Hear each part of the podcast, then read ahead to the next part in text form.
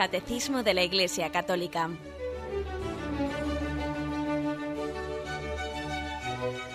Un programa dirigido por Monseñor José Ignacio Munilla, Obispo de San Sebastián.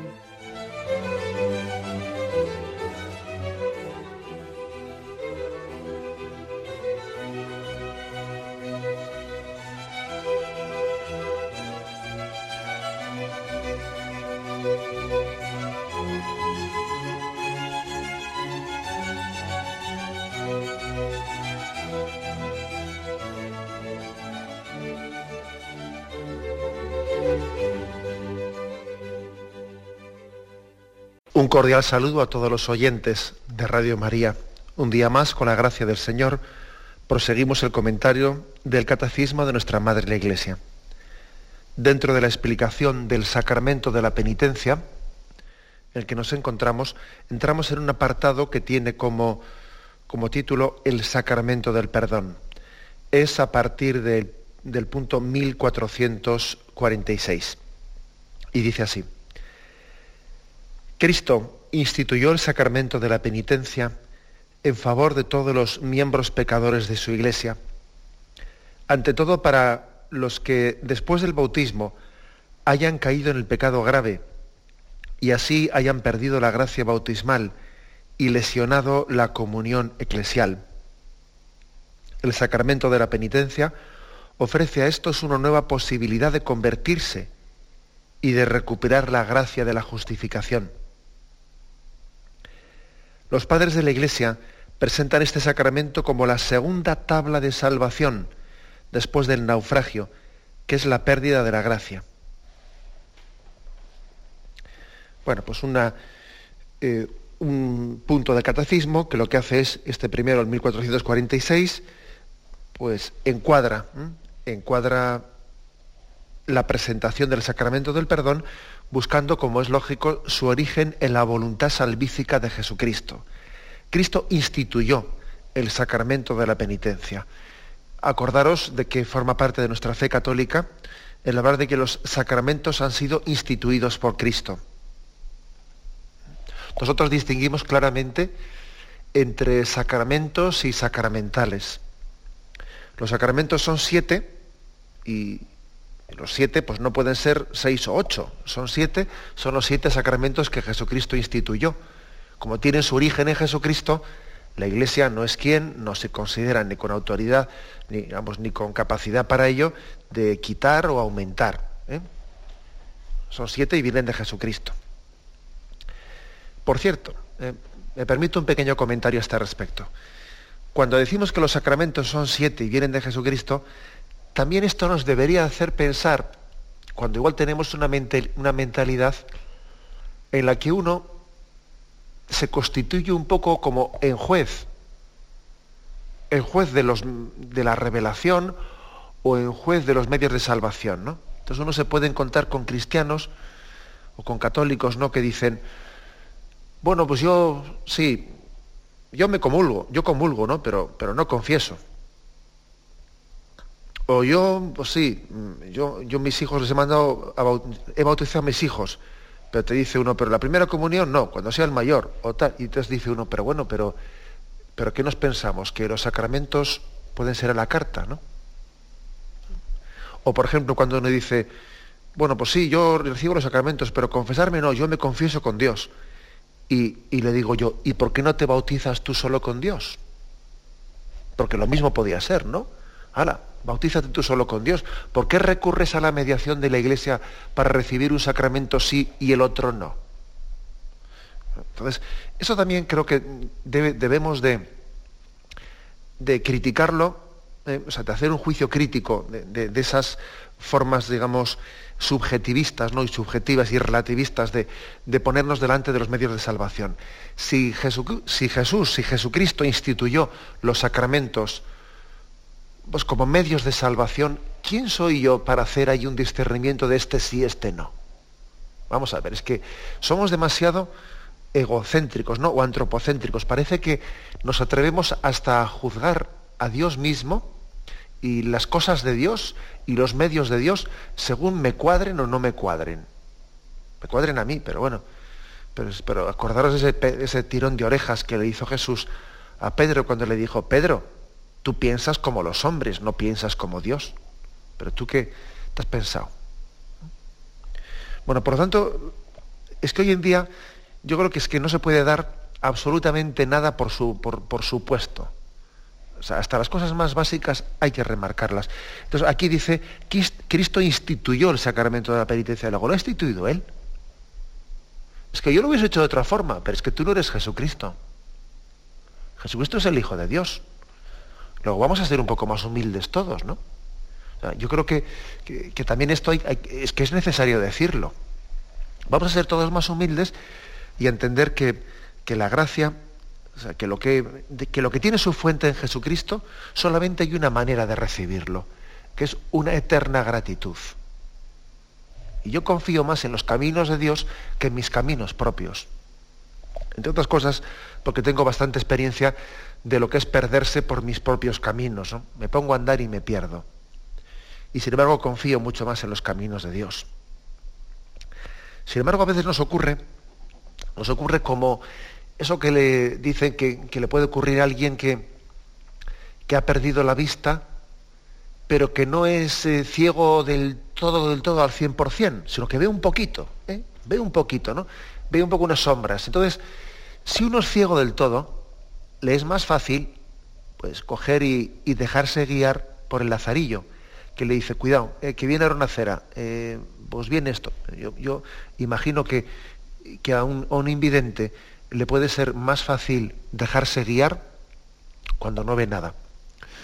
Cuando ve un poquito, cuando ve algunas sombras, entonces está como contrastando las indicaciones que le da el lazarillo y eso poquito que veo yo. Entonces, igual el lazarillo le dice, viene una cera, pero como a él le parece que no viene, porque es que él ha visto otra cosa, entonces empiezan a hacer caso. Empiezan a hacer caso, y entonces eso es un lío, y se tropieza. Bueno, este ejemplo que se me ocurre poner, ¿no? Y que disculpen eh, pues también los invidentes que nos puedan estar escuchando, que echemos mano de este ejemplo. Este ejemplo eh, yo lo, atribuyo un poco, lo aplico a lo que es nuestra, nuestra falta de, miras, ¿no? Vemos un poquito, vemos un poquito, pero poquita cosa vemos, ¿no? Entonces, pretendemos dejarnos guiar por esas sombras que vemos mm, sin hacer caso al lazarillo que nos guía, que es la revelación, claro, que es, eh, que es el Espíritu Santo que nos habla a través de los profetas, a través de la Iglesia, que, nos, eh, que se nos revela la Sagrada Escritura. Y entonces eso, a no hacer caso, ¿no? Y a intentar yo allí, pues es que no, no puede ser. Los sacramentos han sido instituidos por Jesucristo. Entonces yo, pues no soy quien para decir este sí, este no. Son siete y son siete. ¿Mm? Y son siete y bendito sea Dios que en, ese, eh, pues que, que en esos medios de salvación ha pensado en nosotros, Él como médico, Él como juez, Él como padre, Él como amigo, Él como maestro. Bendito sea Dios que en estos sacramentos Él tiene esa función sanadora hacia cada uno de nosotros. Por lo tanto, Cristo instituyó ¿eh? el sacramento de la penitencia. El origen está en Él, no es un invento de la Iglesia. No es un invento de la Iglesia. Y lo instituyó en favor de todos los miembros pecadores de su Iglesia. Ante todo para los que después del bautismo hayan caído en pecado grave.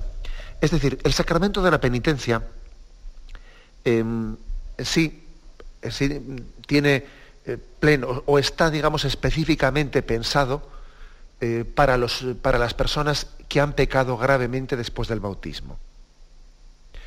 Eso no quiere decir que el sacramento de la penitencia no sirva también para el perdón de los pecados veniales. Pues sí, también sirve y la Iglesia lo aconseja y lo recomienda vivamente para el perdón de los pecados veniales pero digamos que los pecados veniales también tienen otras formas de ser perdonados.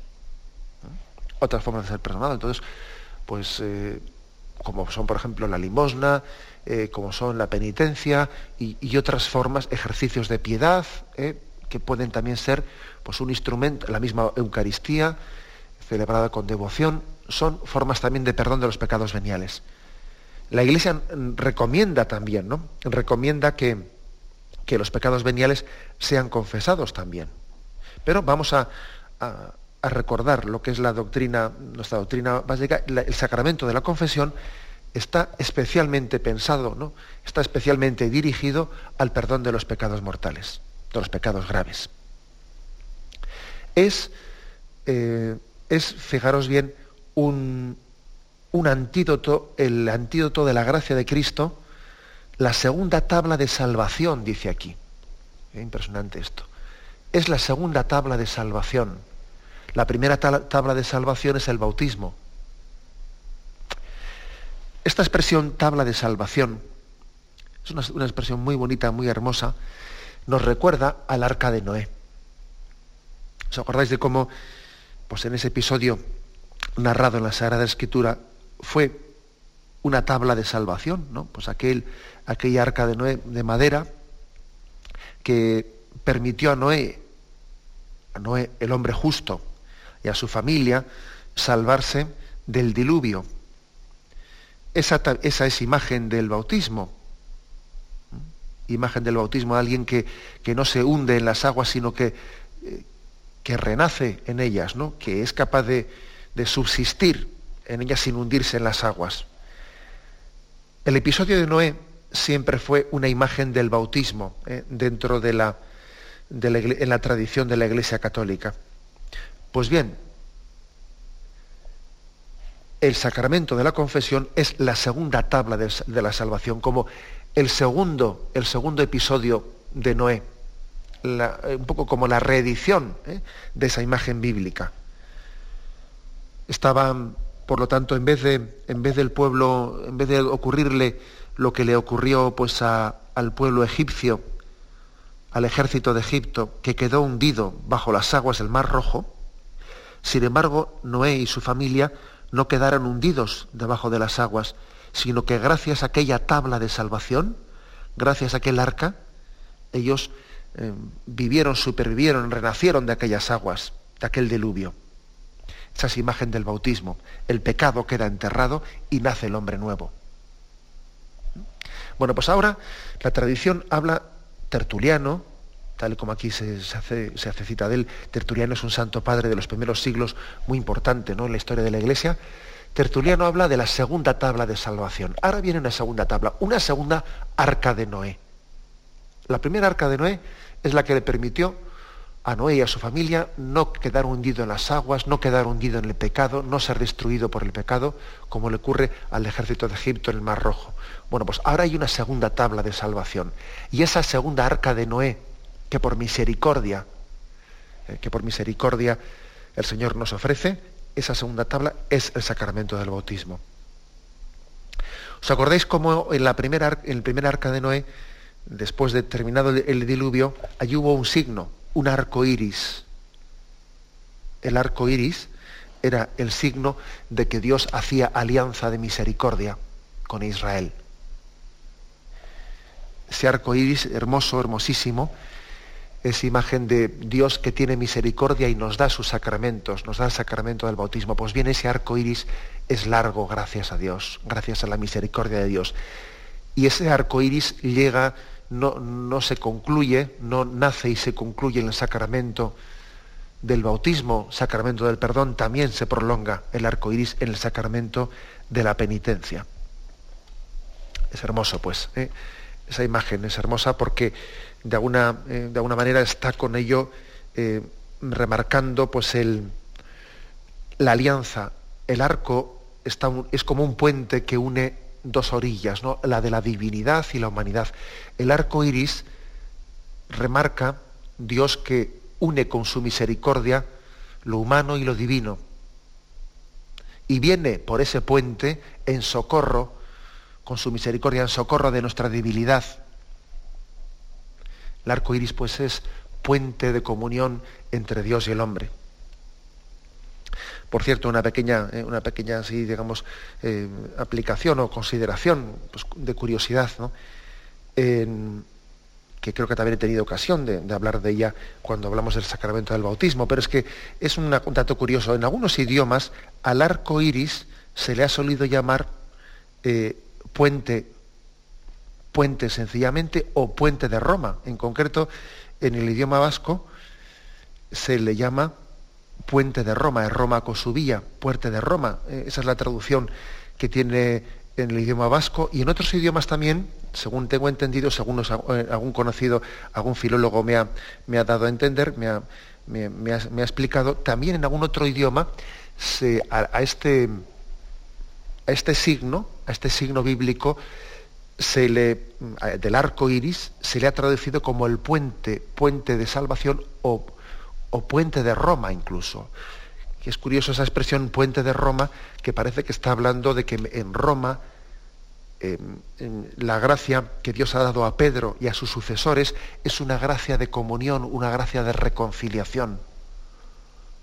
El arco iris es ese puente de Roma, es el signo de la reconciliación entre Dios y el hombre.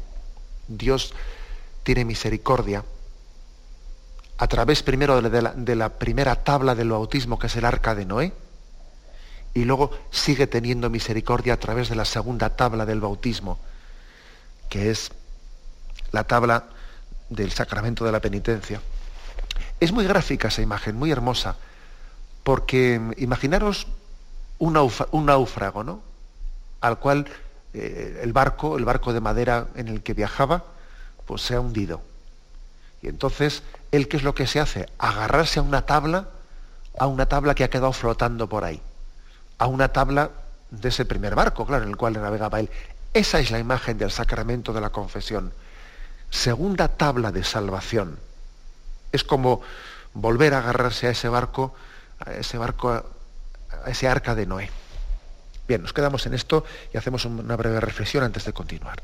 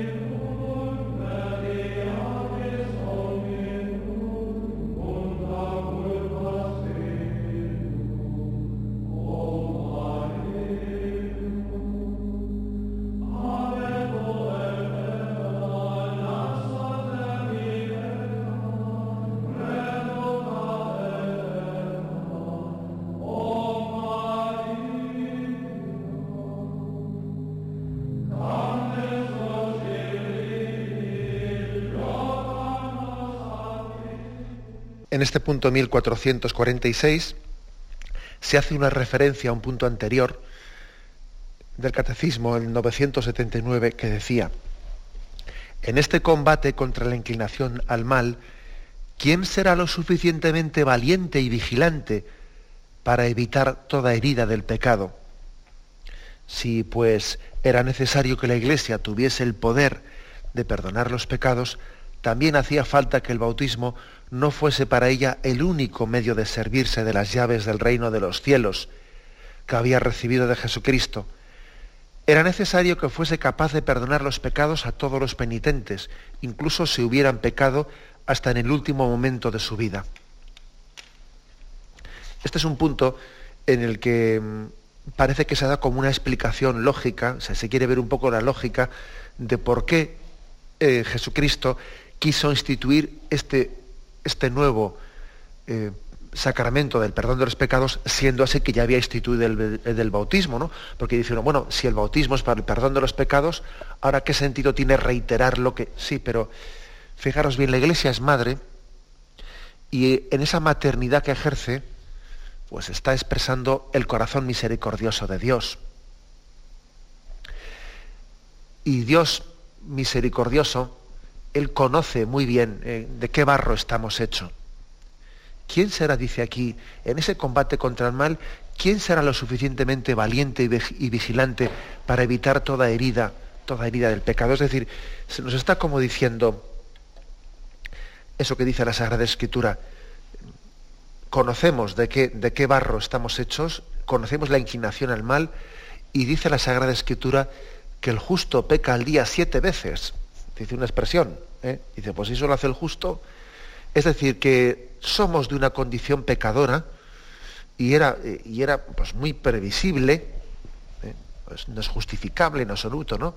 pero sí que era previsible pues, la, que la fragilidad humana eh, nos llevase a posteriores caídas. Por lo tanto, dice pues en esa, en esa forma de dispensar las llaves del reino de los cielos, porque Jesucristo pone en manos de Pedro esas llaves diciendo, toma estas llaves, utilízalas, ¿no? Utiliza las llaves para abrir y para cerrar y para, y para abrir los tesoros de la gracia. Porque también esas llaves del reino de los cielos eh, quieren simbolizar no únicamente la autoridad sobre la casa, ¿eh? como, como ayer explicábamos, sino también quieren simbolizar el abrir los tesoros de la gracia. La gracia de Cristo está pues en una especie de, podríamos decir, sagrario, ¿eh? que es ese sagrario de, la iglesia. Pues bien, la iglesia tiene esas llaves para abrir ese sagrario, el sagrario de la misericordia, y lo abre, lo abre con mucho gusto y lo abre con, con mucha generosidad. Y la existencia del sacramento de la confesión es la generosidad de Dios que no se cansa de perdonar. No se cansa de perdonar. Por lo tanto, frente a, una tentación que es la de que nos pueda dar pereza el sacramento de la confesión, nos pueda resultar mortificante, nos pueda resultar un sacrificio, pero es que tenemos que verlo justamente bajo otro ángulo distinto, ¿no? Tenemos que verlo bajo el ángulo de que el sacramento de la confesión, el sacramento de la penitencia, es una sobreabundancia de gracia. El tesoro de la gracia es abierto con esas llaves del reino de los cielos que Pedro ha dejado, mejor dicho, que Cristo ha dejado en manos de Pedro. Y se nos da la sobreabundancia del perdón.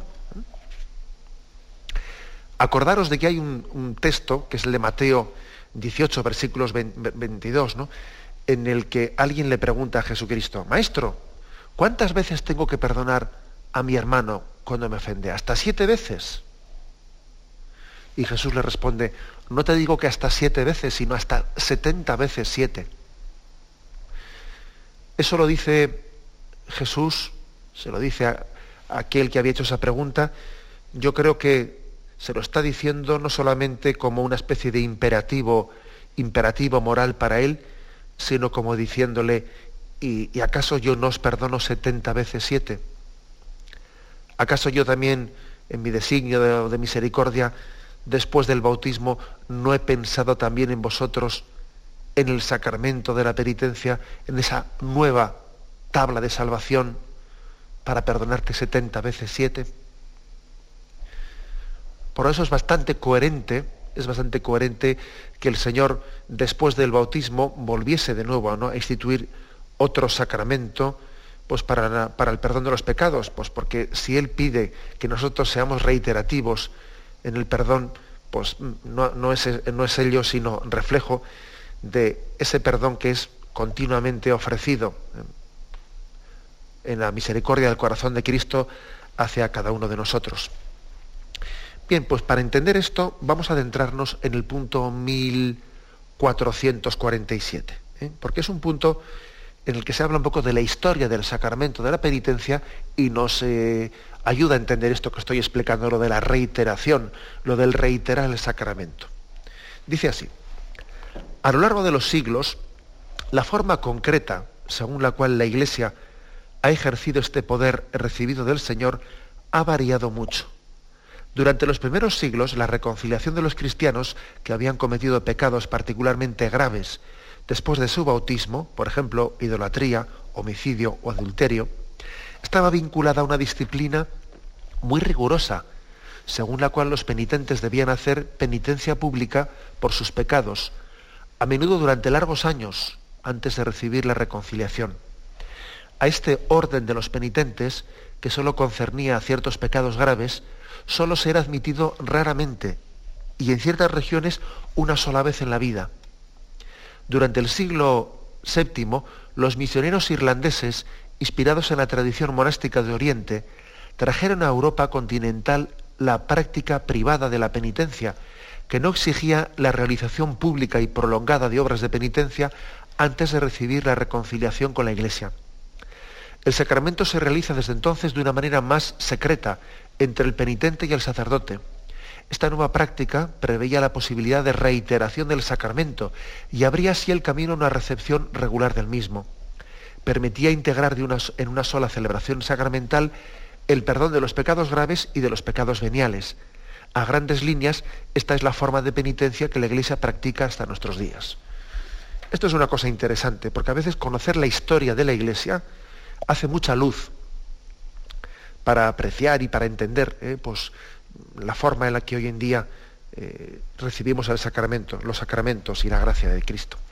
Es decir, que en los primeros siglos la forma de celebrar el sacramento de la penitencia fue una forma pública. ¿Qué quiere decir esto? Bueno, pues quiere decir que el penitente que había cometido unos determinados pecados eh, pecados graves, en aquel momento el sacramento de la penitencia se estaba casi exclusivamente eh, reservado para los pecados graves, especialmente para los más graves. Entonces, pues un, alguien que ya había sido bautizado y que había pecado posteriormente, después del bautismo, y quería reconciliarse, se introducía en el orden de los penitentes.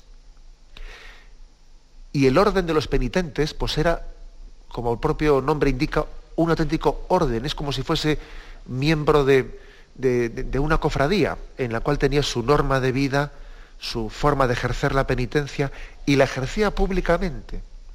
Estaban tarifadas las penitencias. De alguna manera, pues decía, pues el homicida, pues el que ha cometido adulterio en su matrimonio, el que, ha, hecho idolatría, por ejemplo, el que en una persecución contra los cristianos fue débil y ofreció incienso al emperador, etcétera, y así salvó el pellejo. Es decir, esa serie de pecados tenían también su penitencia tarifada, ¿no?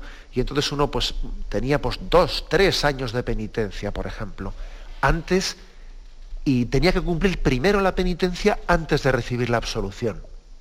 E ingresaba en el orden de los penitentes. Y muchas veces los penitentes hasta vestían de una forma distinta, vestían de saco, se ponían de rodillas a la entrada de la iglesia. Todo el mundo veía que estaban haciendo penitencia. Asistían únicamente a, la primera parte de, la liturgia y luego salían fuera porque ellos no podían estar presentes en el momento de la liturgia eucarística. Incluso estaban de rodillas en el, en el atrio de la iglesia donde, entraba, iba a entrar el resto de las personas aunque su pecado no lo hubiesen manifestado públicamente, pues para efectos prácticos era público, porque todo el mundo sabía esa penitencia que estaba haciendo, pues eh, que correspondía eh, a uno de esos pecados, ¿no? El pecado de idolatría. Es decir, que era una penitencia pública, prácticamente en los primeros siglos, en la cual se remarcaba mucho, muchísimo, se remarcaba pues que el pecado no únicamente era un reconciliarse con Dios, también era un reconciliarse con la iglesia a la cual uno había ofendido. Y entonces, pues no recibía, o sea, no entraba en la comunión de la iglesia hasta que no hubiese recibido el perdón de Dios también. Aquella forma de recibir la penitencia hacía caer en cuenta pues, de la importancia, de la importancia tan grande o sea, que esto no era un juego, de la importancia de un arrepentimiento sincero, de no jugar con la gracia de Dios. Es más, esta penitencia, en la mayoría de los sitios, o en muchos sitios por lo menos, se hacía una sola vez en la vida. Es decir, después del bautismo, uno tenía una única ocasión para confesarse. Podía entrar en la orden de los penitentes una vez en su vida. Y entonces os podéis imaginar hasta aquel punto, pues eso podía, podía hacer que los primeros cristianos se tomasen en serio las cosas, claro. ellos eran conscientes de que no podían abusar de la gracia. Bien, pero si, si, esto remarca así tanto, eh, tanto esos aspectos, hay que reconocer que aquella forma de vivir la penitencia, pues el Espíritu Santo la suscitó providencialmente para aquellos primeros siglos, pero luego también en la forma de dispensarla, pues fueron surgiendo problemas. Problemas, por ejemplo, de que los cristianos iban posponiendo cada vez más y más y más eh, pues el entrar, eh, el, celebrar el orden, el sacramento de la penitencia. Lo posponían mucho casi hasta el momento final de la muerte. Pues claro, como no podían reiterarlo, dicen uno, ¿qué ata? Que me, confieso ahora y luego ya no puedo confesarme más eh, antes de la muerte. Y si, y si, pecase después, ya me quedo sin una, sin una posibilidad de reconciliación. Entonces iban posponiendo mucho los cristianos pues el entrar en el orden de los penitentes y casi con el paso de los siglos, pues la celebración del sacramento de la penitencia pues podía parecer casi una unción de los enfermos dado en el momento de la muerte, pues porque uno la estaba reservando el momento final, ¿no? corría, es decir, que también aquella forma tenía sus, graves peligros y también tenía pues, otras carencias grandes, como era la carencia de que los pecados veniales en, este, pues, en esta penitencia pública, en este entrar en el orden de los penitentes, digamos, era un sacramento que no estaba reservado para los pecados veniales, únicamente para los pecados mortales. ¿no? O sea, que era una forma de ejercer la penitencia providencial, para un momento histórico, especialmente para un momento de persecución, para un momento en el cual existían todas aquellas persecuciones, eh, vamos, martiriales, ¿no? contra los cristianos, y entonces esta penitencia les ayudaba mucho en aquellas persecuciones martiriales a ser fieles. Pero hay otro momento histórico, a partir del siglo VII, en el que la providencia suscita, suscita a través de los monjes eh, irlandeses, principalmente son los monjes irlandeses, los que comienzan entonces una evangelización de Europa. Y los monjes irlandeses introducen eh, una tradición monástica que venía de Oriente. Y en esa tradición monástica que venía de Oriente, los, mm, los, vamos, pues, los monjes orientales habían ido adquiriendo la costumbre en el interior de los monasterios de que el sacramento de la penitencia se hiciese no de esta manera pública, sino de una, manera más privada, entre el monje que se confesaba y el, y el padre abad o el sacerdote que le confesase. Y entonces era una forma de, digamos, de celebrar el sacramento de la penitencia en el que no se, no se, no se, entraba en orden de los penitentes, en el que también uno se confesaba de los pecados veniales, no solo de los pecados mortales, y entonces es mucho más vamos, tiene mucha más razón de ser que se reitere el sacramento de la penitencia cuando en él también se confiesan los pecados veniales, porque, porque ya sabemos porque por desgracia eh, los pecados veniales son, mucho más fáciles de, uno de reiterarse en ellos y de caer en ellos más veces que los pecados mortales. Y entonces, eh, a, partir del siglo VII, se introduce en Europa no, vamos en Europa, en aquel momento Europa prácticamente y, sus alrededores pues eran, era el, horizonte de la iglesia, ¿no? Se introduce en la iglesia, se generaliza una forma de vivir la penitencia que es más similar a la que tenemos en este momento, que es esta penitencia más privada. Bien, vamos a hacer un momento de reflexión y continuamos después con, algunos, con algunas aplicaciones de este relato histórico.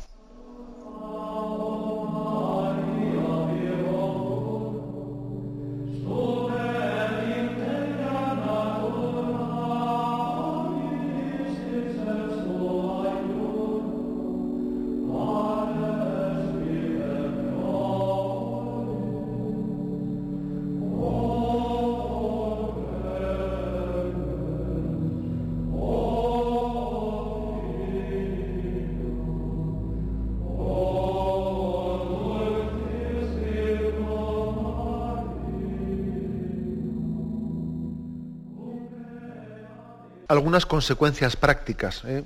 que podemos extraer pues, de este, esto que dice esto que ha explicado el punto 1447 del catecismo en el que ha explicado pues lo que era la penitencia en los primeros siglos de la Iglesia, etcétera.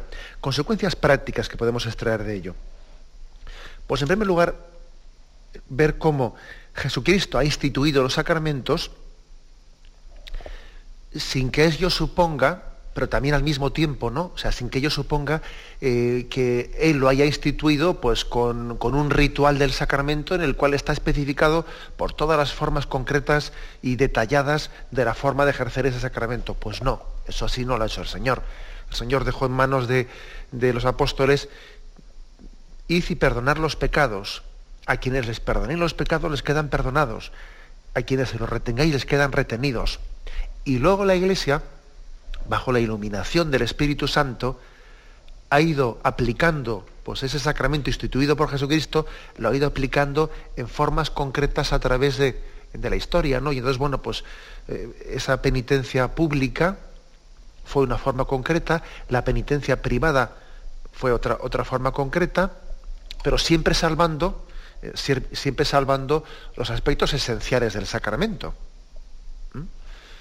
que, por ejemplo, también nosotros tenemos, tenemos eh, ya lo explicaremos, ¿eh? también existen hoy en día distintas formas de, celebrar el sacramento de la penitencia, ¿no? La penitencia, la celebración comunitaria de la penitencia con absolución individual, la celebración privada de la penitencia, incluso también la absolución colectiva, ¿no? Pero que únicamente la Iglesia permite en un caso en el que mm, exista una grave necesidad y una imposibilidad de, de haberse acercado a confesarse personalmente. es decir, esto también eh, forma parte de mm, esas disposiciones en las que la Iglesia está, ese tesoro que recibió de Jesucristo, lo está aplicando y lo está disponiendo en su disciplina sacramental, pero ojo, sin, sin tener derecho ni capacidad, ni, ni, intención, vamos, ni intención de cambiar lo que viene de Jesucristo, porque hay unos, hay unos elementos esenciales en el sacramento que aunque sea con penitencia pública, aunque sea con penitencia privada, aunque sea con celebración comunitaria, hay ciertos elementos que la Iglesia no podrá cambiar nunca. Por ejemplo, la Iglesia no podrá cambiar nunca que alguien, pues para confesarse, necesita haber examinado su vida, examen de conciencia. La Iglesia no podrá cambiar nunca que para confesarse hace falta tener contrición y arrepentimiento, porque si no, ahí no hay perdón. Eh, acto de contrición, ¿no? Y propósito de enmienda. La Iglesia no podrá cambiar nunca que para confesarse hay que manifestar nuestros pecados, entre otras cosas para que la Iglesia distierna si hay arrepentimiento o no hay arrepentimiento. ¿Eh? Confesar los pecados del sacerdote. La Iglesia no podrá cambiar nunca que, que el penitente tiene que hacer una penitencia de satisfacción de sus pecados, sea antes de recibir la absolución, como se hacía entonces cuando la penitencia era pública, sea después, como lo hacemos ahora. Es decir, las formas concretas en las, que, en las que el sacramento de la penitencia pueda, eh, pueda expresarse, pues, pues es cierto que han podido cambiar a lo largo de los siglos, ¿no? pero sin que ello haya cambiado en absoluto sustancialmente esos aspectos esenciales que están dentro de esa encomienda que Cristo hizo al colegio apostólico. Entonces esa es una, aplicación concreta. También creo que otra, otra aplicación concreta de conocer un poco esta historia, eh, tener conocimiento histórico de cómo en los primeros siglos hasta el siglo VII existió la penitencia pública y cómo esa penitencia pública pues era muy seria, ¿eh? era muy seria, porque fíjate tú, y introducirnos ahí en orden de los penitentes y que, y que todo el mundo vea públicamente que tú, que tú has cometido esos determinados pecados y que eso sea público y patente. Eso también es una gran lección de la historia de la Iglesia para nosotros. Es una lección muy grande, ¿no? Para todos aquellos que andamos ahí, que andamos con, es que me da vergüenza confesarme, es que el sacramento de la confesión es un poco humillante, pero, pero hombre, teníamos que estar nosotros en aquel, en aquel momento histórico en el que recibir el sacramento era introducirte públicamente allí, eh, en orden de los penitentes, y ponerte de rodillas a la entrada de la iglesia donde entraba todo el mundo. Es bueno conocer esta historia de la iglesia para que así no, permitamos ser tentados de, de, respetos humanos ni de tonterías. Que nos, demos, que nos demos cuenta Hace poco no llamaba también un oyente y formulaba esa pregunta de esos ciertos respetos humanos que podía tener sentir ella y muchos de nosotros, ¿no? Para, para confesarse. Es bueno conocer esta historia de la Iglesia para que así estemos también rechazando cualquier tentación que tengamos de respetos humanos. O sea, es tan grande el tesoro que recibimos en el sacramento de la confesión que no podemos consentir ni permitir respetos humanos ¿eh?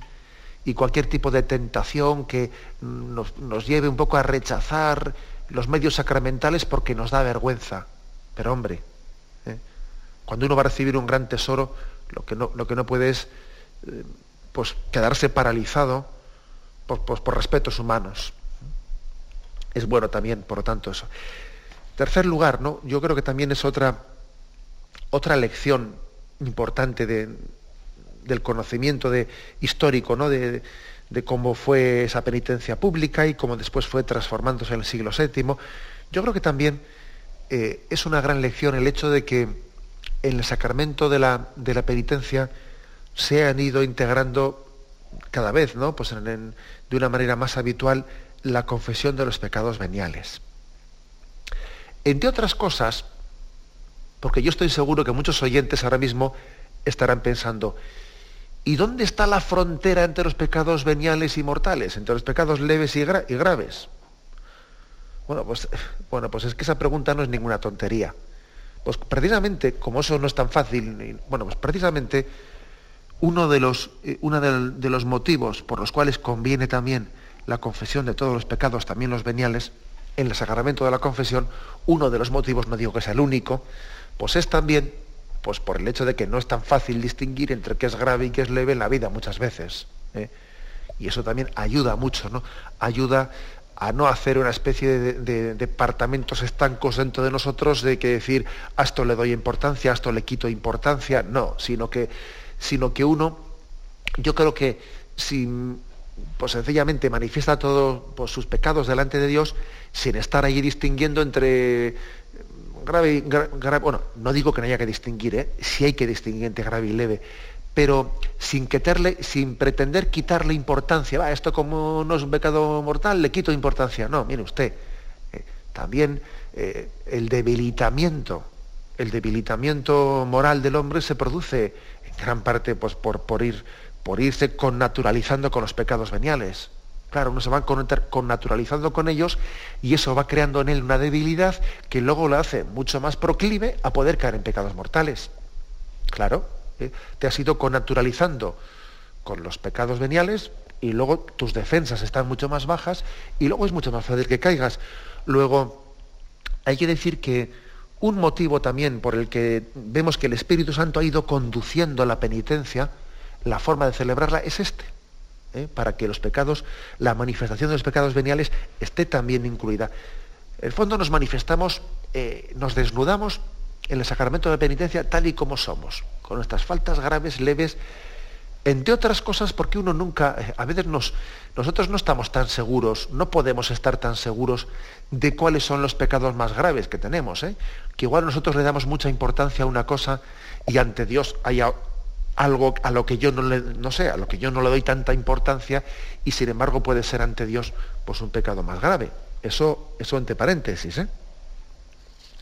Bien, vamos a dejar aquí la, la explicación de este, del sacramento del perdón. Hoy hemos explicado los puntos 1446 y 1447. Nos faltan todavía dos puntos para terminar ese apartado del sacramento del perdón. Bien, me, me despido con la bendición de Dios Todopoderoso. Padre, Hijo y Espíritu Santo, descienda sobre vosotros. Alabado sea Jesucristo.